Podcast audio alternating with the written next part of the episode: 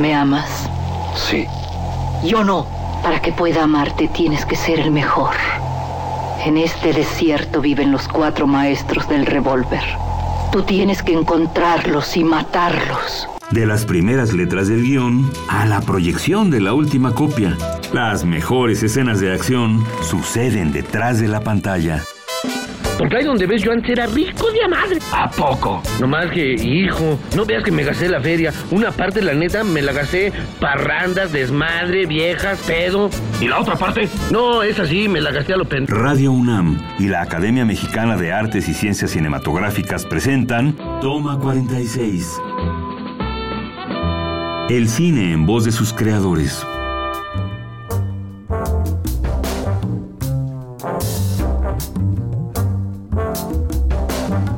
Soy Adriana Castillo, secretaria técnica de la Academia Mexicana de Artes y Ciencias Cinematográficas. Hoy se encuentra con nosotros Damián García, oficio cinefotógrafo. Damián estudió en el Centro de Capacitación Cinematográfica. En 2006 hizo su primer largometraje como cinefotógrafo por la película Más que nada en el mundo de Javier Solar y Andrés León Becker. También su trabajo se ha apreciado con directores como Felipe Casals en Chico Grande, El infierno de Luis Estrada, La vida precoz y breve de Sabina Rivas de Luis Mandoki. En 2015 recibió el Ariel a la mejor fotografía por su trabajo en Güeros. Bienvenido. Gracias, muchas gracias. Damián, cuéntanos, ¿cómo haces para decidir qué proyecto eh, fotográfico vas a hacer? Pues procuro, y más de un tiempo para acá, pues, solo involucrarme en proyectos que me gustan mucho. Hacer una película es muy duro y requiere mucho tiempo y mucho esfuerzo. Y siento que, que solo puedes hacer una película y solo puedes hacer una película y que quede bien si tú estás convencido de que, de que esa es la película que tienes que hacer. Puede ser que te equivoques, sin duda, pero por lo menos creerlo desde el principio. Y me imagino que te ha pasado proyectos en los que finalmente dices, Sin duda. debí no haberlos tomado. Sin duda, sin duda. Por fortuna, no muchos, pero sí. Y es muy duro porque una película toma mucho tiempo y es, y es un proceso muy intenso, ¿no? Entonces, te- digo, tengo la, la fortuna de que, de que le tengo mucho cariño a, a casi todas las películas por las que he trabajado. ¿Y cómo es tu proceso, tu método de trabajo? Eh, ¿Tienes unas reglas básicas? ¿En qué sentido? De decir, bueno, para fotografiar es desde el guion, el storyboard, tengo que tener esto, ¿o eres muy metódico o Pues no, no? un poco lo que algo que hay muy libre. padre del trabajo de cinefotógrafo es que a final de cuentas el, el director en el cine es la estrella, ¿no? Y el director es el que determina un poco la dinámica de trabajo, los tiempos de trabajo, las maneras de trabajar. Y eso es muy padre porque si intentas agarrar proyectos con directores interesantes, pues nunca hay un proyecto que sea igual, ni que te enfrentes igual a él, ni que dure lo mismo, ni que tome lo mismo, ni que cueste lo mismo, ni que nada, porque todos son proyectos diferentes que vienen de diferentes sitios y que uno tiene que abordar de lugares diferentes. O sea que el cine no, yo creo que el cine no funciona a base de fórmulas. De hecho, esa es la mejor manera de que no queden bien las cosas, creo.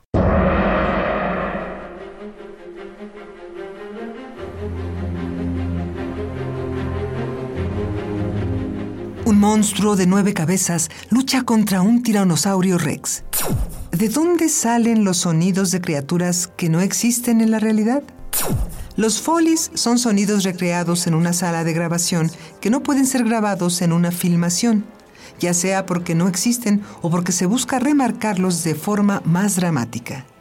El término debe su nombre a Jack Foley, el creador de muchas de las técnicas sonoras que se llevan a cabo en la actualidad.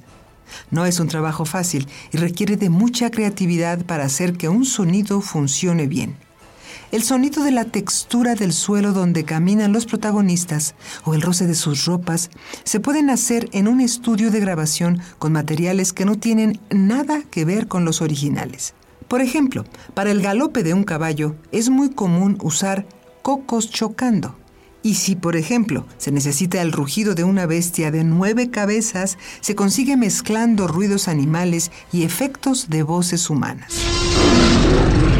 Foley, arte de crear sonidos que no existen. Oye, la locación ¿o que te haya costado más trabajo, más compleja, En mi que vida, hayas así sudado y pues mira, ahora que dices sudado, creo que, por ejemplo, firmando con Luis Mandoki en el río Suchiate, eh, que fue un proyecto padrísimo, pero firmamos ahí en la frontera de México y Guatemala, en el río, con el agua hasta la cintura durante no sé cuántas semanas habremos estado ahí, tres o algo así. Y entre ahí unos barquitos que navegan por ahí, fueron tres semanas brutales, de mucho calor, muy cansado, muy, muy, muy, semanas muy duras. Esa película fue durísima, pero yo la, la quiero mucho. ¿Y la secuencia que más satisfacción, más gozo te haya dado? Híjole, no lo sé, pues son muchas. La secuencia en la UNAM de Güeros creo que es mi secuencia favorita. Ok, y sabes que próximamente van a hacer ya un libro sobre las locaciones universitarias en la ah, UNAM. sí, ah, qué padre, qué padre. Y está Güeros incluida. Ah, bueno, eso me da gusto. Obviamente. La UNAM es una gran locación. Así una es. gran locación. ¿Das clases, eh, Damián? No. He tenido algunos, este, algunas invitaciones a dar como talleres en el CC que he dado con mucha alegría y que la verdad me he divertido muchísimo. Este, pero son cosas, han sido cosas como más puntuales, no sé, han sido dos o tres cursillos de tres o cuatro días que he disfrutado mucho. Me, me gusta, me divierte y la verdad aprendo un montón, o en esas aprendí un montón. Lo malo es que mm, los tiempos del fotógrafo son un poco cambiantes y es difícil comprometerse para dar Y de tu época en el CCC, ahora tú yendo a compartir otras experiencias como en la parte de docente ya, de maestro, ¿notas diferencias generacionales? Formas de trabajar incluso, de concebir las No, cosas. yo creo que no. Tampoco soy tan viejo. yo creo que todavía se parece bastante, creo. Compartes. Tus maestros de fotografía, ¿quiénes recuerdas y quiénes te enseñaron algo? Me enseñaron algo todos, sin duda. Eh, recuerdo a un maestro, bueno, a mí me dio clases Janos Polo, me, recuerdo con eh, al maestro Jorge el CCC, maestro chileno, este, muy simpático y que la verdad me enseñó mucho. No tuve muchos maestros de foto, ¿sabes? Es que el CCC es raro y hay generaciones que tienen muchas cosas y y otras otros que no. que no. Nosotros solo tuvimos a esos dos, creo. Oye, ¿y trabajar con tu papá, con Carlos García Gras, en Sí. algún proyecto, o con José Luis García Gras? He trabajado con los dos. eh, y la verdad que lo he disfrutado mucho. Con mi papá he hecho comerciales y con, y con José Luis he hecho, hice un documental sobre Ludwig Margules además. Así que fue doble gozo. Eh, y lo, lo disfruté mucho. Yo a los dos los quiero mucho y son gente muy divertida y simpática. La verdad que fue, fue, fue padre trabajar con ellos. Me gustaría volverlo a hacer pronto.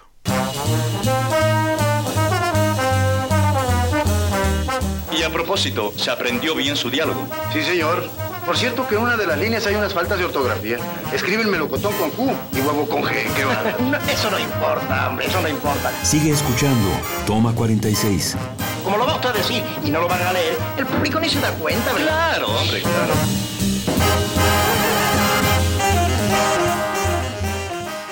¿Ahorita en qué proyecto estás trabajando? Ahora estoy haciendo comerciales solamente. Este, hay un par de películas ahí que, que suenan muy bien, pero que todavía no, no están echadas a andar del todo. Así que prefiero esperar un poco, estar en casa y hacer comerciales hasta que salgan. Oye, aparte del documental de la pasión según Margules, ¿algún otro documental? Porque en general has estado en ficción. Sí, no, he hecho muy, muy poco documental, la verdad.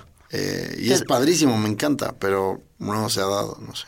¿Te da curiosidad ser director? Absolutamente no. Ninguna. Me gusta mucho ser fotógrafo, me gusta mucho estar cerca del director, me gusta mucho opinar, como saben todos los directores que han trabajado conmigo. Soy, puedo ser muy metiche y muy em, colaboracionista, pero no dirigir. Metiche que la dirección, en No, el metiche, en el- bueno, creo que en el buen sentido, pero me gusta opinar, me gusta decir, oye, tú, claro, hay directores que dan más espacio que otros, hay otros que te das cuenta que no, y hay unos que donde, donde encuentras que puedes colaborar mucho más, ¿no?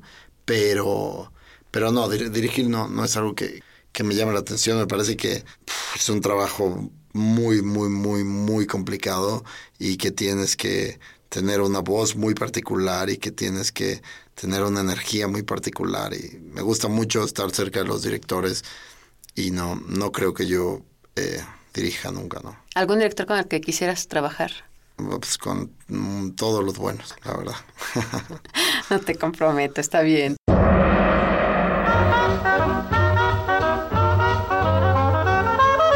Ese típico humano que te patea el asiento a cada rato. La que come palomitas con la boca abierta. Los que hablan sin parar. O esa persona que nunca apaga su celular.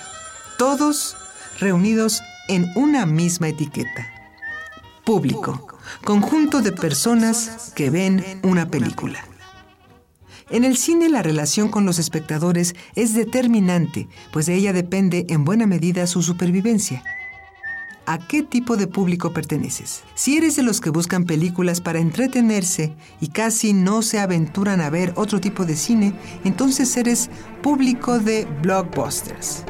Si tienes entre 13 y 18 años y buscas melodramas, sagas sobrenaturales o cintas de terror con argumentos inverosímiles, entonces eres público adolescente. Si siempre que vas al cine compras boletos para comedia romántica, entonces eres del público que va en pareja. Si tienes más de 60 años, te cobran la entrada a menor precio y buscas películas calmadas con las cuales puedes pasar un buen rato, entonces eres público de la tercera edad. Finalmente, si miras todas las anteriores, pero también películas extranjeras, de culto, independientes o que te hayan recomendado, seguramente eres público cinéfilo.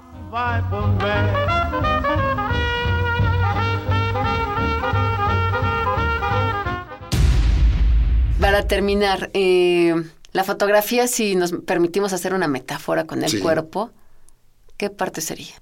Con el cuerpo, Humano. híjole, no lo sé, depende, depende mucho de la película, ¿sabes? De verdad, de verdad, lo digo. No, no, no, no creo que pueda responderse así Chico genéric- grande. genéricamente. En Chico Grande creo que, por ejemplo, podría ser la piel ya puestos, ¿sabes? Mm. Como el envoltorio así de todo, creo. Pero hay películas donde menos y hay películas donde más, ¿no? Más que nada en el mundo, tu ópera prima. Híjole, más que nada en el mundo creo que fue todos pusimos lo que pudimos, un pedazo de todo por donde lo encontramos, ¿sabes? Fue una película que hicimos con muchas ganas de que saliera bien y todos ah, tratando de, de, de- todos empezando, no sé. Y güeros. Güeros a veces creo que es la piel, a veces creo que son los pies, a veces el estómago y a veces, no sé. depende, depende de la parte de la película. Güeros es una película que cambia mucho. A mí eso es una de las cosas que más me gusta de Güeros. Que es una- Camaleónica. que es una película que, que parece que es una cosa y luego es otra, y luego es otra, y luego es otra, y luego es otra, ¿no? Alonso es muy bueno haciendo eso. Y, y creo que por eso a veces, pues la foto es una cosa y luego es otra, y luego es otra, y luego es otra, y luego es otra. A veces acompaña, a veces está enfrente de todo, a veces está hasta atrás de todo. Y creo que eso es algo muy bonito. Oye, de los proyectos que has hecho, el acompañamiento con la música, ¿cómo lo has sentido? La fotografía con la música. Pues es padre. O sea, una buena música es el, me- el mejor amigo del fotógrafo. ¿No? Es increíble. Una mala música, pues es horrible. Pero, pero bueno, siempre es padre. Siempre es padre ese como, cómo se van, cómo se ayudan una a otra, ¿no? Una imagen y la música. Ya, terminando. Ah. Cinefotógrafos que te gusten. En el mundo en el en mundo, general, sí, en el mundo en general. Mexicanos, no importa la nacionalidad. híjole, pues me gustan muchos, muchísimos. Este, pero bueno, me gusta, me parece ¿Quiénes? que Emanuel Lubezki me parece, yo sé que es casi un lugar común decirlo, pero me parece una bestia y me parece un genio. y me parece un maestro, como hay, como ha habido muy pocos en la historia del cine mundial, realmente lo creo. O sea, tal vez él, Néstor Almendros, Gordon Willis, este Sven Nifkit son así como los grandes super maestros. Lo que pasa es que él tiene 50 años, pero es uno de ellos. Este, me gusta mucho Robbie Ryan, me gusta mucho eh, se- Roger Dickens, me gusta mucho, híjole, no sé, muchísimos. Helen Curas, Lance Acord, no sé. Damián, pues muchas gracias por acompañarnos. No, gracias a ti. Y los invitamos a seguirnos en nuestras redes, arroba Academia Cine MX y Facebook, Academia Mexicana de Artes y Ciencias Cinematográficas.